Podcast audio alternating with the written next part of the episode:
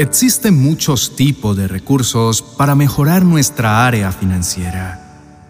Encontramos material gratis y pago al respecto en redes sociales, librerías, conferencias, entre otros, donde nos ofrecen libros, tips, videos y testimonios que nos enseñan las estrategias para acabar con los problemas económicos y lograr el éxito que esperamos en esta esfera de nuestra vida.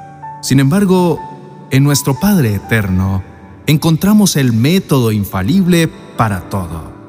Por lo tanto, si estamos dispuestos a alinear nuestra vida a lo que Él nos indica y espera de nosotros, podremos alcanzar la economía próspera que deseamos.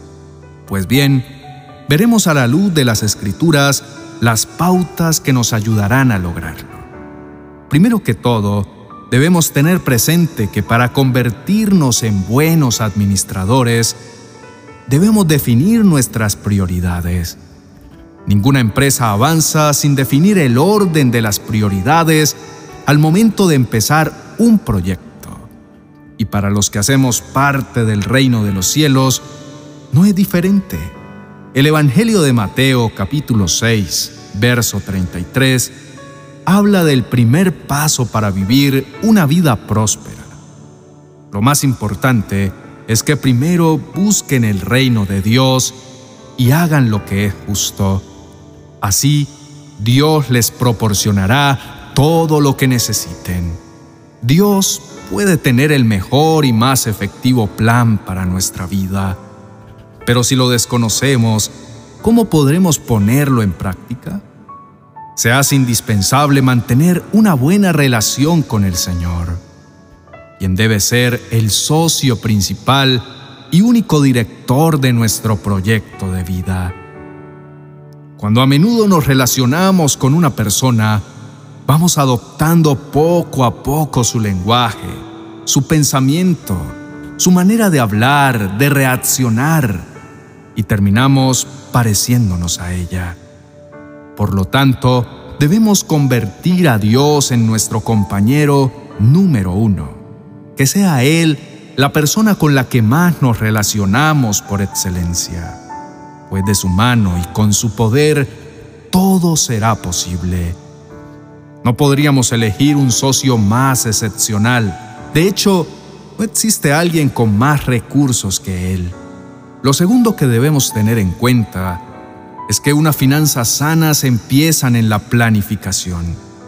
Quien tiene metas definidas apunta hacia ellas, pero quien vive únicamente como le salga el día no conseguirá nada. El Evangelio de Lucas capítulo 14, versos 28 al 30, nos da un claro ejemplo. Cuando alguien va a construir una torre, se sienta primero a hacer un plan, ¿verdad? Tiene que ver si tiene el dinero, para hacer el trabajo. Si no hace primero un plan, empezará a construir el edificio. Sin embargo, no lo podrá terminar y todos se burlarán de él. Dirán, ese hombre empezó a construir el edificio, pero no fue capaz de terminarlo. Bien, Dios es un socio sin igual, pero no hará la tarea que nos corresponde. Por lo tanto, debemos sentarnos con diligencia y dejar por sentado cuáles son las metas a corto, mediano y largo plazo y cuáles son los requisitos para alcanzarlas. Por ejemplo, la persona que planea abrir un restaurante debe empezar por comprar las ollas en las que piensa preparar los alimentos, porque ello demostrará su verdadero interés en lograrlo. Poco a poco irá aumentando su entusiasmo al ver sus avances y finalmente con la bendición de Dios lo logrará. Pues como dice Proverbios capítulo 10, verso 4, pobre es el que trabaja con mano negligente, pero la mano de los diligentes enriquece. El siguiente paso consiste en escoger la tierra donde sembrar. Ninguna cosecha será viable si el terreno en el que usaremos las semillas es estéril. Mateo capítulo 6, versos 19 al 20, dice, no traten de amontonar riquezas aquí en la tierra. esas cosas se echan a perder o son destruidas por la polilla. Además, los ladrones pueden entrar y robarlas. Es mejor que amontonen riquezas en el cielo. Allí nada se echa a perder, ni la polilla lo destruye. Tampoco los ladrones pueden entrar y robar. Aquí están escondidos dos secretos clave. El primero es que las riquezas no son para acumularlas, sino para dejarla fluir y bendecir con ellas a otros. De ese modo, jamás tendremos falta de ellas. Las riquezas son como el agua. Si no fluyen, se descomponen y echan a perder el terreno donde están. El segundo secreto es la trascendencia. Los actos que realizamos no deben estar enfocados apenas en esta vida pasajera, sino en la eterna. Aquí podríamos quebrar una y otra vez, fracasar, perder, pero lo que hemos abonado en la cuenta del cielo, nadie puede tomarlo. Dios nos muestra los campos que son más productivos de todos. Junto a Él conocemos los mejores campos para sembrar nos describe Proverbios capítulo 19, verso 17. Prestarle al pobre es como prestarle a Dios, y Dios siempre paga sus deudas. Y Proverbios capítulo 28, verso 27 dice, El que ayuda al pobre siempre tendrá de todo. El que no ayuda al pobre terminará en la desgracia.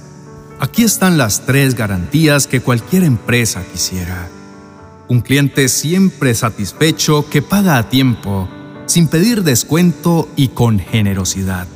Un seguro antiquiebra y un crédito amplio y sin intereses. El método es sencillo. Dé a los pobres, a los de su casa primeramente y luego a los de afuera. Comparta sus recursos con generosidad con aquellos que no tienen cómo devolverle el favor y tendrá a Dios pagando la deuda de ellos. La cuarta pauta es que use buenas semillas y en la cantidad que aspira a cosechar. La segunda carta a los Corintios, capítulo 9, verso 6, nos enseña. Recuerden lo siguiente. Un agricultor que siembra solo unas cuantas semillas obtendrá una cosecha pequeña, pero el que siembra abundantemente obtendrá una cosecha abundante. Es decir, la cosecha depende de nosotros y de nuestra visión. Dios no se sorprende por lo difícil o inalcanzable de nuestros sueños, sino por nuestra corta visión de su poder. Lo siguiente a tener presente es que debemos abandonar la ansiedad. A veces nos ponemos inquietos por el pasar del tiempo. Todas las cosechas tienen un tiempo estimado para dar fruto pero si intentamos acelerar el proceso, es posible que la echemos a perder. La carta a los filipenses en su capítulo 4, versos 6 y 7 nos dice, no se preocupen por nada, más bien pídanle al Señor lo que necesitan y agradezcanle siempre. La paz de Dios hará guardia sobre todos sus pensamientos y sentimientos, porque ustedes pertenecen a Jesucristo. Su paz lo puede hacer mucho mejor que nuestra mente humana. ¡Qué versículo tan espectacular!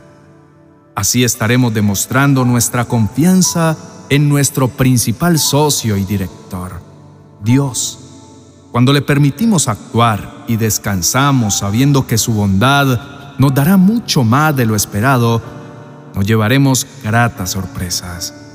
La ansiedad no debe ser parte de nuestras vidas, pues es un reflejo de la mala opinión acerca suyo, porque indica que no nos sentimos seguros acerca de su bondad o su diligencia. Y estoy seguro de que no sucede así con nosotros en realidad. Por último, y para cerrar con broche de oro la estrategia, debemos dejar de lado la ingratitud y cumplir a cabalidad con una tarea que debería nacer naturalmente de nuestro corazón. La carta a los Efesios capítulo 6 versos 2 y 3 dice, Respeta a tu papá y a tu mamá. Ese es el primer mandamiento que está acompañado por una promesa. Así te irá bien en todo y tendrás una larga vida en la tierra. ¿Qué mejor que devolver un poco de lo recibido? Y si no recibimos, tenemos la oportunidad de demostrarles el amor de Dios a través de nuestro apoyo en todo sentido.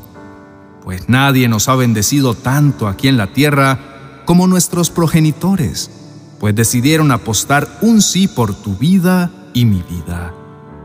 Hemos visto que la fórmula para tener una economía próspera radica principalmente en la comunión con Dios, aprendiendo a depender de Él, manejar una óptima planificación que define las metas a alcanzar, también en la elección del terreno para sembrar, la cantidad y la calidad de las semillas, la espera paciente y confiada, y por último, la capacidad de agradecer siempre por lo recibido.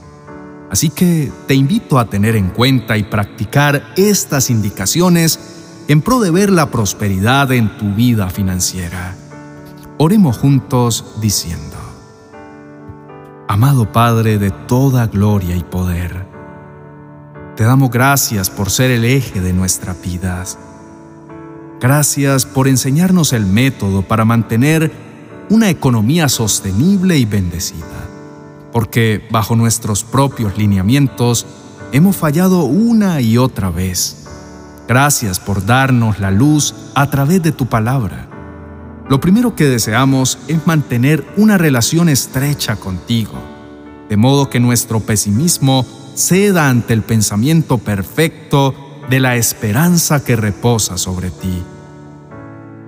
Deseamos ser el canal de bendición para muchos de manera que los recursos que depositas en nuestra mano se conviertan en la bendición para muchos y no en el agua de estanque que acumulada se descomponga y lo eche todo a perder. Gracias porque podemos encontrar descanso y dirección en ti.